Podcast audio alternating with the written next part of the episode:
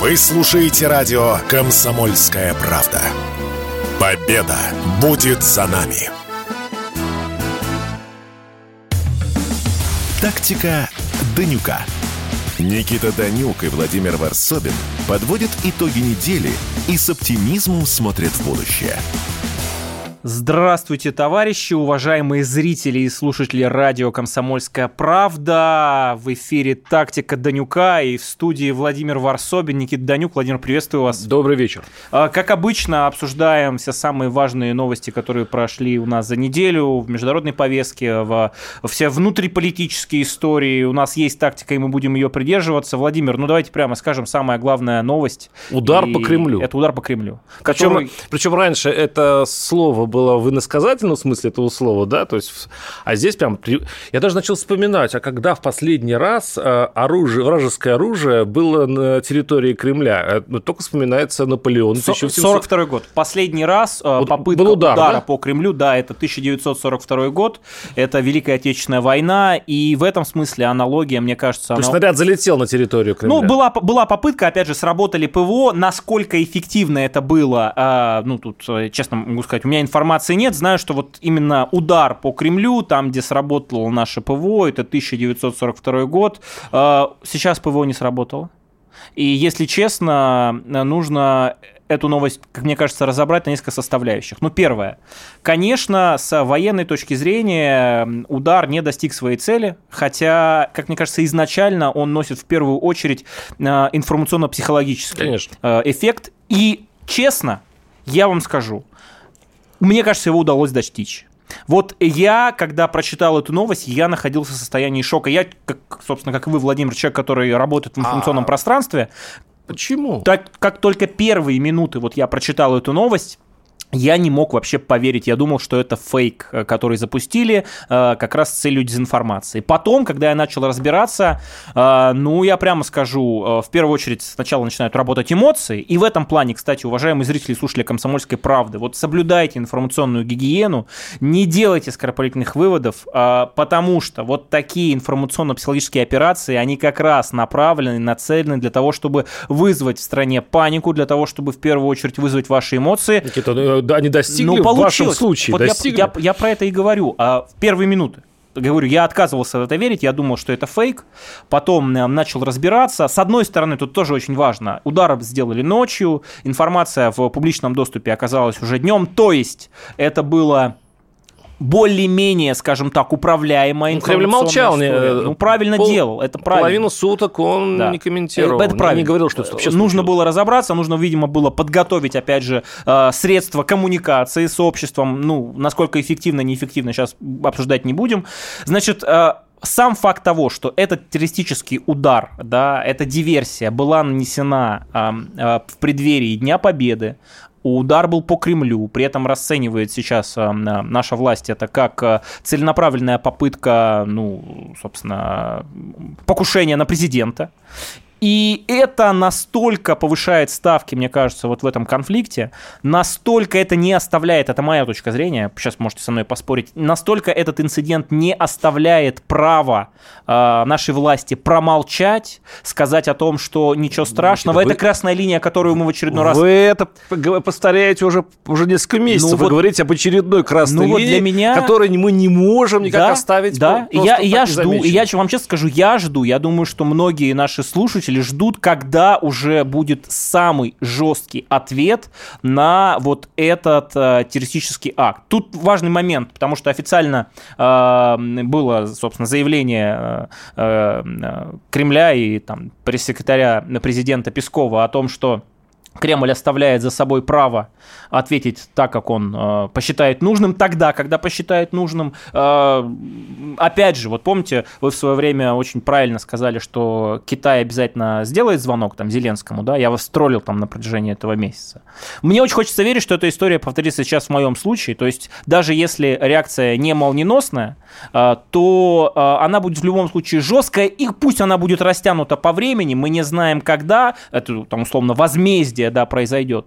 Но, на мой взгляд, если этого не произойдет, если в очередной раз а, мы будем а, заявлять о продлении зерновой сделки, о жестах доброй воли, Будет. о том, что с, мы готовы договариваться с этим режимом. Честно, э, уважаемые зрители и слушатели, не думайте, что я работаю на ЦИПСО, не думайте, что я какой-то там Z-турбо-патриот, но я честно не понимаю, как в таком случае вообще простому Никита, человеку вы, ориентироваться. Вы у нас в передаче вещах. Э, отвечаете за эмоции, да, все-таки. Почему? давайте, Почему? Давайте еще немножко поговорим давайте. о предсказаниях. Да, я, я, конечно, на это совершенно не претендую, но э, я вот в своем э, телеграм-канале Варсобин, я вчера, восхищаясь нашу встречу в эфире, я написал, много спорил с моим радио визави Николаем Стариковым и Никитой Данюком, почему Москва не уничтожает центр принятия решений. Я склонялся всегда к тому, что Кремль банально не может, технически не имеет возможности снести квартал на Банковой. Мои оппоненты утверждали, что нет приказа. Вот и сейчас посмотрим, кто прав. Это да? вот моя цитата. А, я вот что скажу. Э, то есть можно, конечно, накрыть банковую, но для этого там же уже не понаставили... ПВО, а, система Конечно, ПВО. они же, в общем-то, давно готовились к этому, там стоит и Петри, вот это известное и так далее.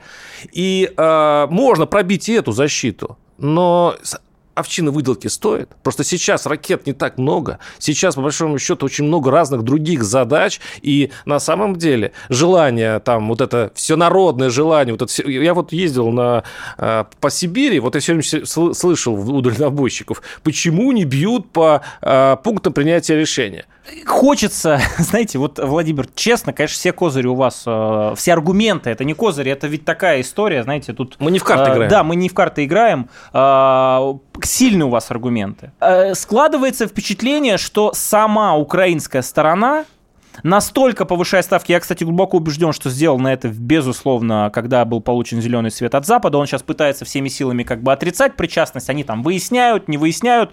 Но э, думать о том, что они не согласовывали это, это, честно, вот тоже сказка про белого бычка. Естественно, они это делали. Ну так вот, после этого сохранить эти гарантии, вообще давать возможность режиму Зеленского иметь какую-то субъектность, заявлять о каких-то Ну что может сделать Москва? Вот смотрите, получается, что а, Украина не такой, в такой сейчас э, позе. И что вы нам сделаете? Да. И что вам сделать? А мы же говорили, что технических возможностей, возможно, сейчас вот нет смысла а, бить по банковой. Что делать? А если мы затянем, если Москва затянет, Кремль затянет а, вот это а, время вендетты, то все скажут, ну, понятно, там, э, и она, Кремль проиграет именно э, с точки зрения пропаганды. Ну, Если ударить скоропалительно, возможно, сейчас рухнут все планы, а, армейские планы, которые, в общем-то, на это не были рассчитаны. Вот в чем беда. Смотрите, тут важный момент. Э, с психологической точки зрения, как я уже говорил, этот удар был для того, чтобы нанести высочайшую дизмораль, ну, собственно, российскому обществу. Частично, не полностью, но тем не менее это получилось, да, ну, потому что удар по Кремлю, это вот та самая история про пресловутые красные линии, это уже просто сетевой мем, условно, все над этим смеются и говорят, а как мы будем реагировать, ну, выражать самую глубокую озабоченность и, видимо, настаивать на продлении зерновой сделки и так далее. То есть э, мне ответить нельзя, это моя точка зрения, слабость в данном случае проявить э, как мне кажется, ну, очень фатально может это э, сказаться. Второй момент это, конечно, попытка воодушевить вот украинскую сторону, которая сейчас хочет пойти в контрнаступление, по крайней мере, мы последние да, полгода слышим об этом контрнаступлении. Ну, для этого, видимо, все это и И да, и символ, вот он такой, смотрите, даже по Кремлю получилось ударить. И здесь вот такая, мне кажется, вилка происходит, да, именно информационно-психологическая, то, о чем вы говорили. С одной стороны, э, видимо, Киев и добивался, да, э, такой какой-то жесткой, очень эмоциональной реакции, которая еще как бы она последовала, но конкретная реализация реализация ответа... Незапланированный, вот в чем беда Она, еще, да. ну, непонятна. В этом плане, кстати, нужно отдать должное... Э, народ как бы требует жесткой реакции, достаточно ну, быстрой, как бы это, это то, то, о чем вы говорите, это эмоции, что называется. Но, как мы знаем, ответ э, даже на теракт в Крымском мосту да, в целом он носил характер такой системный, комплексный, потому что после Крымского моста начались систематические удары по энергетической инфраструктуре Украины. Да. Они, они, правда, потом да. нажали их Только на паузу. там есть свет. Да, Только я, они я, там все я, уже я, восстановили. Я, вот я про это и говорю. Потом почему-то эта си- системность а, как-то ушла. Вот, поэтому будем наблюдать и предлагаю, собственно, в следующей части обсудить, какие могут быть последствия на международной арене для э, нашей внутренней политики. А напоминаю, это «Комсомольская правда», тактика Данюка, Владимир Варсобин, Никита Данюк. У нас есть тактика, и мы будем ее придерживаться. Также в следующей части не переключайтесь. Вы слушаете радио «Комсомольская правда». Победа будет за нами. Тактика Данюка. Никита Данюк и Владимир Варсобин подводят итоги недели и с оптимизмом смотрят в будущее. Радио «Комсомольская правда». Тактика Данюка в студии Владимир Варсобин и Никита Данюк. Естественно, мы обсуждаем э, теракт. Собственно, насколько я понял, наша прокуратура и э, квалифицировала это как теракт. Вот. Ждем реакции не только на уровне риторики, но и на уровне конкретных действий э, со стороны э, там, э, Хотя я не понимаю вот этих слов, теракт. Все-таки Россия находится в, в общем, известном каком состоянии. Да, специальная В военная состо- операция. В том состоянии, которое... Вот если Да. нас по-настоящему назвать, то это слово называть нельзя. Но на самом деле, ну, и именно в этом состоянии находится. И в этом состоянии... ну, Полувоенного положения. Ну да, и вот в этом состоянии, ну, нет терактов. Есть просто э, действия. Ну, условно говоря, если бы э, там э, ты хочешь уничтожить э, главное здание своего противника, ты, и ты этим занимаешься, ну что ты, что ты, это теракт, это не теракт, это, это, это э, задача по э, уничтожению объекта противника. Все а правильно. Мы, а, мы, а мы натягиваем это на какое-то мирное время, когда вот есть террорист, как будто он как будто одиночка, как будто он проводится теракт э, по, э, в отношении мирных там, граждан и так далее. Нет, ситуация изменилась. Нет, ну, теракты в отношении мирных граждан не проводятся. Проблема в том, что мы уже тысячу раз сказали о том, что вот это вся личина, это сущность режима Зеленского, она А, ну, террористическая э- и так далее. Правда, почему-то на самом высоком уровне мы не говорим о том, что наша цель теперь новая специальная военная операция, демонтаж этого террористического режима. Ну, то есть для меня это очень странно. Все все поняли уже давно, уже атака на президента, а до сих пор террористом Зеленского мы не называем, и не называем террористами офис президента Украины, и не называем СБУ, и не называем там управление разведки, да, под руководством Буданова, который открыто говорит, что мы будем делать теракты на территории России, проводить, реализовывать и так далее. Ведь, смотрите, а, бьют давно по Брянску,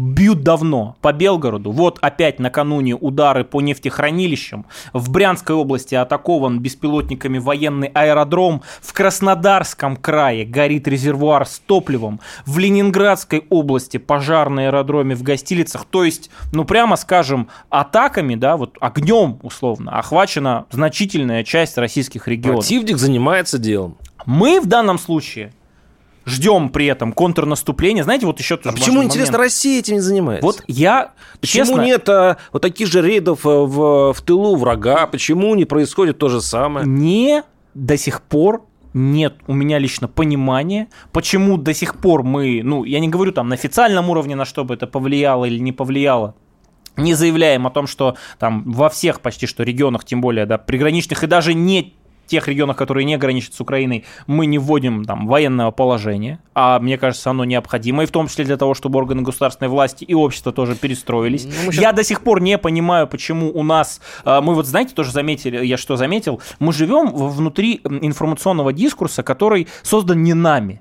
Мы вот с момента, наверное, лета 2022 года, условно, когда инициатива была перехвачена Украиной, потом сейчас как бы все равно она условно там больше на нашей э, стороне с точки зрения реального продвижения, но информационно мы готовимся к контрнаступлению, информационно мы ждем каких-то действий на которые мы будем потом Да, отвечать жестко да, и так далее. да. И на мой взгляд, Это называется инициатива. Мы да, вот утратили инициативу. подобного рода история, она, ну, точно играет в минус. Вместо того, чтобы была проактивная оппозиция, я напомню, собственно, вот первый этап специальной военной операции, которая началась 24 февраля 2022 года, это та самая проактивная позиция, когда инициатива и вообще все было в наших руках. Сейчас по каким-то причинам, давайте вместе, Владимир, может, у вас есть идеи, мы эту инициативу отдали, и э, ладно, там на земле мы готовимся к контрнаступлению, с военной точки зрения, специалисты «Комсомольской правды» не дадут мне соврать, это целесообразно, потому что обороняться, учитывая, что точно контрнаступление будет, это, ну, прямо скажем, э, удобнее и эффективнее, да, но Почему в информационном плане мы постоянно отмалчиваемся, реагируем заявлениями Лаврова, там, Захарова и Пескова и так далее, вместо того, чтобы назначить террористами официально террористами? Вы, вы, вы, вас как будто, вот если мы, если мы официально эту бумажку выпустим, что мы, вот мы признаем, как будто у нас есть какая-то там проблема, которую мы еще не закрыли, да, мы не признали э, киевскую власть там террористической. Вот как мы только признаем террористической, и все, проблемы все иссякнут. Я, кстати, знаете, вот подумал, э, Зеленский ведь э, после этого этого удара там сначала в Финляндии пересидел дольше, чем нужно было, об этом сами финские власти заявили. Кстати, вот заметили, как э, информационная повестка на Западе тоже меняется в отношении Зеленского. Если раньше он был желанным гостем в каждом доме политическом в Европе, то теперь очень многие государства не очень-то ему рады. И если раньше они набирали политические очки, то теперь, например, на встрече с руководством Финляндии, когда задали вопрос финнам по поводу предоставления истребителей, Финляндия уж страна НАТО, да, они сказали, не-не-не-не-не, никаких истребителей Украине, они нам сами нужны. Mm-hmm. Потом mm-hmm. отправился Зеленский там в Голландию, Голландию. говорят, что в Германию там про, просочилась сеть эта информация, немцы, кстати, страшно недовольны. Я вот подумал, представляете, вот он 9 мая в Германии, в Берлине будет какие-то заявления делать. Слушайте, вот как, как, как мне кажется, в данном случае, ну, не лишить его субъектности, если не сказать большего. Ну ладно, посмотрим, в общем-то, какая в итоге возмездие будет, и будет ли вообще этот ответ, но, прямо скажем, российское общество, значительная его часть, я уверен, Владимир, и вы тоже в любом случае ждете. Нет, я думаю, что большая часть э, сейчас находится на майских праздниках. Вы, кстати, переоцениваете э, вот эту... Э, к сожалению, общество перенасыщено специальной военной операцией. И она, э, часть общества, значительная часть, дистанцируется от этого всего информационно. Они уже поранены э, вот этой информацией, и часто, кстати, э, это показывает и социология и так далее. То есть рутинизация происходит этого конфликта, и люди отстраняются от этого. Поэтому не переоценивайте даже вот эту атаку на Кремль. Если даже это только политологи будут расчесывать эту рану в эфирах, простому человеку, ну да, ну если бы там действительно был большой взрыв и так далее. Да, неприятно, да, это удар по, а, по сакральному месту, да, да, да. Накануне 9 мая. Накануне, но когда, но когда а, встанет вопрос об э, ответке, как такое называем, что такое ответка? Если это будет э, связано с благополучием российских граждан, если э, начнется мобилизация и начнется вот вся вот эта круговерть после этого, то, мне кажется, вот большинству это вот оно, оно сильно бы, скажем так, подумало бы вот насчет такой ответ. Не, а тут, понимаете, Владимир... Еще, я, если еще будет э, э, это стратегическое, то есть тактическое оружие ядерное, это тоже будет ответка я и так далее. просто в корне не согласен. Вот почему. А что... еще пос... я последний ремарк, который да, забуду. А, социология еще показывает, что большая часть, даже большая часть, скажем так, населения за мирные переговоры.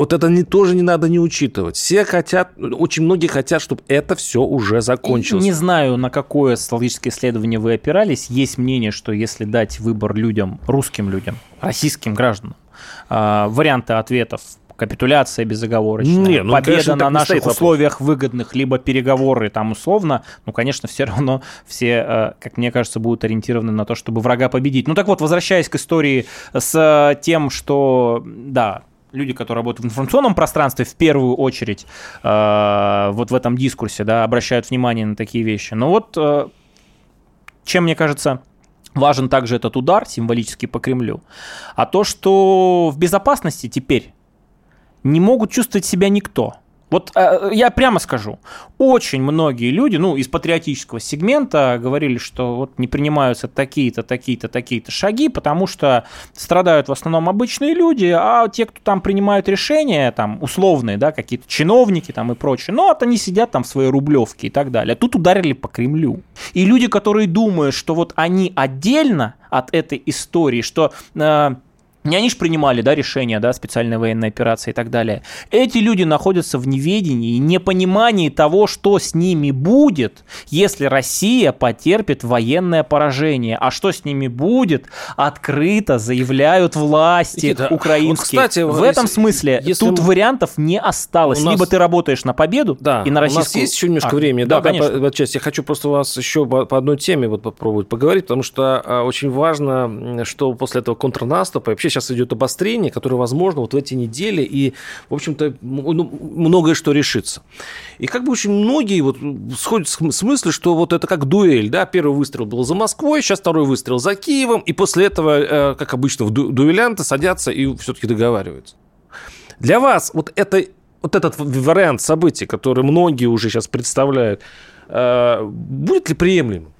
Значит, первое. Э, я считаю, что историю со специальной военной операцией в целом, да, конфликт на Украине, да, боевые действия, которые там идут, нужно рассматривать сквозь призму исторического процесса.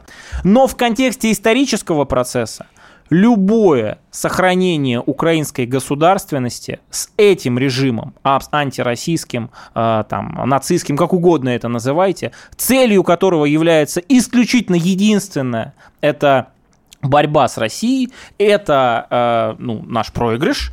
И в этом смысле, на мой взгляд, все равно, вот хотите меня называйте оптимистом, хотите нет, в исторической перспективе, даже если вот мы посмотрим с 91 2014 год, потом 2022 год, Украина будущего исторического лишена. Никита Данюк, Владимир Варсобин, оставайтесь с нами, вернемся буквально через пару минут.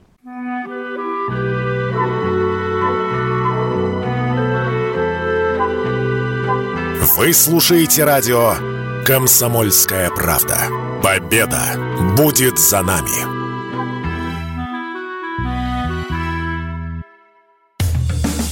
Тактика Данюка. Никита Данюк и Владимир Варсобин подводят итоги недели и с оптимизмом смотрят в будущее. Радио «Комсомольская правда», а, тактика Данюка, Владимир Варсобин. В студии у нас есть тактика, и мы будем ее придерживаться. Ну, львиную долю, и это абсолютно правильно, справедливо мы а, посвятили истории с а, этими беспилотниками, с атаками на Кремль, с перспективами контрнаступления и так далее. Но помимо этой важной части, э, ну, Владимир, в принципе, обоснованно говорит, что не все живут вот в этой повестке, да, да ну, э, СВО, да. да, вот э, для людей, которые живут в другой повестке, у нас есть еще несколько новостей. Первая новость. Алла Пугачева приехала в Россию с мамой, Валентина Юдашкина, Без мужа. российский модельер, в общем, скончался, похороны, да. приносим э, соболезнования. Ну, знаковая икона. Я просто крайне далек от мира высокой моды вообще, но знаю, что Юдашкин, конечно, э, это не только величина внутри России, человек крайне уважаемый и, в общем, многое создал для мира моды, тем более прославлял, ну, условно, там, Россию, да, опять же, как это там у них э, работает, я не знаю, но, тем не менее, мои соболезнования, большая, конечно, в любом случае утрата, тем более для людей, которые вот в, внутри э, творческой вот этой всей э, атмосферы, ну, условно там тусовки, э, для них Валентин Юдашкин очень важен. И вот возвращается Алла Пугачева. Значит, первое, мое мнение. То, что она вернулась, при этом без мужа, Ничего страшного, э, личная история, проститься с другом, это абсолютно нормально. Было бы уже вообще крайне нелепо, если бы ей запретили въезд. Это моя точка зрения. Второй момент. А, а вот разрешать концерты Аллы Пугачевой, лишать статуса иностранного агента ее мужа, который продолжает там колесить по Европе и в своих социальных сетях дискредитировать и наше государство, и народ, и нашу армию, безусловно, не следует. Поэтому... Никто не ставит этот вопрос. Как бы она приехала, пожалуйста, никаких вопросов. Муж, понятно, по-моему, там, я не знаю, заведено, кстати, на него какое-то дело или нет, но есть мнение, что могут найти. Э, состав преступления по дискредитации, например, той же. Поэтому он а, не а, приехал. Вот, не пойму, ну хорошо, вы э, ну, заведут, а зачем? Потому что закон есть. Владимир, вот вы, вы так спрашиваете, почему заведут дело? Обычно заводят дело за нарушение закона. Если человек систематически плодит фейки про российскую ну, армию, это же полит... если он... Это же политика, нет, подождите, это элемент пропаганды. Закон когда равен для лицо. всех. Недавно ты был лицом федеральных каналов, недавно ты собирал большие кремлевские дворцы, условно, да, а потом э, солидаризировал себя с теми, против кого мы воюем, э, начал активно использовать свою, свою популярность, свои социальные сети для того, чтобы плодить эти самые фейки, для того, чтобы манипулировать общественным мнением не в пользу российского государства, и ты потом удивляешься, почему у тебя статус иноагента и почему это на тебя заводят уголовные дела. Очень-очень странно. Я бы посмотрел на таких, как Галкин, которые бы примерно делали то же самое. В США, во Франции, в Британии. Я уж про Украину не говорю. Боксер, Кто это, великий боксер Али, который не пошел в армию во Вьетнаме. И было видео, что его спрашивает ведущий, вот как вы он говорит, и он объясняет, почему. И это было возможно. Он, не, он кстати, ему грозил уголовный, уголовный срок. Ну, как-то он каким-то образом да, не, стали, я... не стали его судить. И, и по большому счету, вот если мы, вы сказали слово Америка... Ну, вы, конечно, сравнили а, Мухаммеда Али и Галкина, ну окей, Но... засчитано. Давайте я вам другой пример приведу. Джулиан Ассанж, например, который обвинен в шпионаже, который уже сколько лет находится в заточении, который, казалось бы, выступал за свободу, за то, чтобы вот эти секреты там государства ну, должно секреты э, раскрыл. Стоп, стоп, это первый момент. Второй момент, тоже, мне кажется, вот из повестки такой новостной. Такер Карлсон, знаете, такого? Э, один из самых популярных ведущих на Fox а, News, конечно, да, да, который, да, да. казалось бы, ну, вроде выступал Его за, уволили, ну. за э, противников там Байдена, да, потому что, ну, Fox News это в первую очередь консервативная медиа, да, представители республиканской электората в основном его смотрят. И даже его, вот этот элита, смогла уйти с Fox News, несмотря на то, что он был самым рейтинговым ведущим. Поэтому ну, рассказывать сказки уголовно, уголовно, о том, подождите, что Никита, ну, в Штатах да... еще где-то э, ну, такие, Никита. как Галкин со своей позицией, которая дискредитирует армию президента, могли бы спокойно жить, существовать, собирать концерты, не ну, надо. Послушайте, послушайте, маленькая ремарка. Давай. Карлоса, ну, все-таки не арестовали, да? А, скажем так, если взять, вот возьмем там историю с Вьетнамской войной, сколько певцов, сколько актеров выступали против э, войны во Вьетнаме, сколько народа, там уже по большому счету было целое движение, ну что там, их всех, их всех э, арестовывали. Да, был закон, который они нарушали. Вы говорите, закон, а потому что там он-то было, ну, как бы воплощать всю уголовку, садить всю там половину элиты, ну, не, ну, американское правосудие не смогло, и в итоге оно признало свои ошибки, вывело войска из Вьетнама. Так подождите, у меня, у меня вопрос. Я, я поэтому спрашиваю, когда вы говорите, надо возбуждать уголовное дело, я просто объясняю. Да, потому что я есть состав преступления.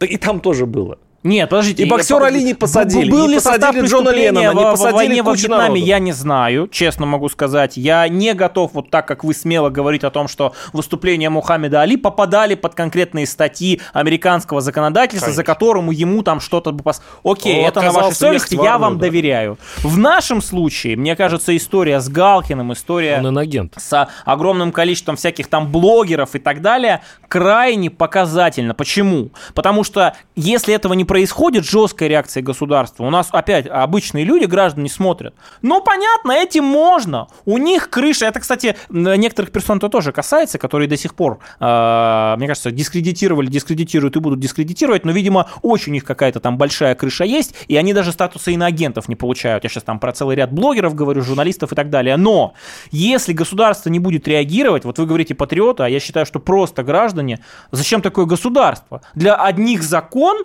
а для других других, ну вот у них мохнатая какая-то лапа есть, они уважаемые, у него, смотрите, жена Алла Пугачева, она заслуженная, давайте ее трогать не будем. Нет, в нынешних условиях, вы сами об этом говорили, военного времени фактически, пусть не юридически, да, но де-факто, такие вещи должны жестко пресекаться. Следующая новость, которая тоже связана как раз с блогерами. У нас Минцифра предложила разработать нормы регулирования работы блогеров. В России нет законодательной базы касательно блогеров. Э, собственно, ее нужно разработать, потому что многие блогеры нарушают там законодательство. Как вы к этому относитесь? Не, ну, опять, они, опять они, э, режим душит Они же просто налоги не платят. Ну, то есть это как-то... Они получают бешеные деньги. Когда я, я узнал, что один из этих... Я, кстати, за ними не слежу. Для меня это было открытием. Вот это, там инстасамки там и так далее, что недоплачен миллиард. То есть, получается, сколько же они зарабатывают, что они миллиард не заплатили за год, да? То есть, это ж какие колоссальные суммы, оказывается, вертятся в... Я не знаю, Никита, вы в, в, этом смысле вы проша... есть такое молодежное слово прошаренный, то есть вы знаете, как добываются деньги в интернете. Я до сих пор не понимаю, откуда они там могут появиться. Но чтобы в размере таких и сейчас серьезные экономисты объясняют, что если сейчас э, всех знаменитых блогеров подоить, ну, имеется в виду, чтобы они соблюдали закон, чтобы они отчисляли свои законные проценты в казну, то это решит часть проблем российской экономики. Вы можете представить себе, насколько блогерская, э, блогерский бизнес оказывается в России продвинут? Ну, я в каком-то... Я ненавижу вообще слово блогер, но я, у нас есть э, там ресурс, называется он Метаметрик. Обязательно подписывайтесь на Метаметрику там на YouTube, в Телеграме, естественно, на э, телеграм-канал Владимира Варсобина. Э, есть внутреннее понимание, как это работает. Это в первую очередь рекламодатели. Да. И, и смотри, тут важный момент. Э, если у тебя есть реклама, ты в любом случае будешь сотрудничать, ну, так или иначе, э, официально по белому. Но если ты этого не делаешь, ну, это нормально абсолютно, что Конечно. приходит налоговая абсолютно. и говорит, где деньги. Тем более, если ты еще так демонстративно, а это очень важно для российского общества, пока вот вы упомянули инстасамку, демонстративно показываешь э, свои богатства, показываешь этот образ жизни. Я сейчас, опять же, не берусь навешивать какие-то ярлыки морально-этические. Тут каждый сам пусть посмотрит последний клип инстасамки под названием «За деньги, да» и даст, собственно, строгий вердикт, Ужас. да, и так далее. Так вот, э, но я как раз не считаю, что это проявление того, что мы пытаемся с помощью блогеров э, наши дыры в бюджете залатать. Нет. В первую очередь, как мне кажется, эта история связана с информационной гигиеной. Потому что у нас есть понимание, как функционирует информационное пространство, ну, условно, на радио, где мы с вами находимся, да, а, в телевизоре, в конце концов, который до сих пор многие люди смотрят, несмотря на то, что все больше и больше людей э, уходят в интернет и так далее. Вот блогеры, об этом говорит Минцифры, демонстративно игнорируют российское законодательство в контексте размещения запрещенной информации. Вот вам примеры последние. Реклама казино, реклама даже каких-то площадок, где можно э, купить запрещенные вещества наркотические. Настолько, уж простите за это слово, охренели, блогеры, Нет, ну, что надо... они зарабатывают даже на этом. Не, ну, Поэтому, когда... Вы прям, прям очень серьезное обвинение сейчас э, предъявили. Нет, я слушайте, не, не знаю кому, что Есть Росфинмониторинг, есть Роскомнадзор, которые внесли такие-то, такие-то ресурсы, там Егор Крид, Хованский и прочие, которые рекламировали как раз вот то, о чем я говорил, как бы и их это не касалось. Поэтому, когда государство приходит туда, где настолько, вот не то что нету, знаете, самоцели, э, чтобы все были зарегулированы. Самоцель заключается в том, чтобы э, не нарушали российское ну, законодательство. Да. Есть, Но когда начинают уже да. совсем пухнуть от этой безнаказанности и рекламировать какую-то дичь, ну, опять Нет, же, почему Блиновскую надо... там, мне кажется, арестовали? Потому что показательная история. В, в аналитике, мне кажется... Показательная. Мне всегда, всегда надо ответить на два вопроса. Почему именно сейчас и кому это выгодно? Да? Ну, два классических вопроса, которые приходится отвечать.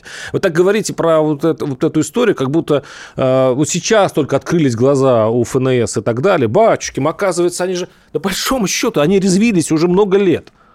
Вы спрашиваете, дескать, это, конечно же, не касается наших дыр в бюджете. Ну, совпа... ну скажем так, дыры в бюджете совпали с этой э, э, спецоперацией. Слушайте, так я совпало любом... по временным да, событиям. Плохо. Спишем это на, Владимир, на некоторое... Плохо, что не занимались этим раньше. Хорошо, что открыли глаза и начали этим Совпадение. заниматься. Да. А, это «Комсомольская правда», «Тактика Данюка». В студии были Владимир Варсобин и Никита Данюк. Вернемся к вам через неделю. Оставайтесь с нами. До свидания. «Тактика Данюка». Никита Данюк и Владимир Варсобин подводят итоги недели и с оптимизмом смотрят в будущее –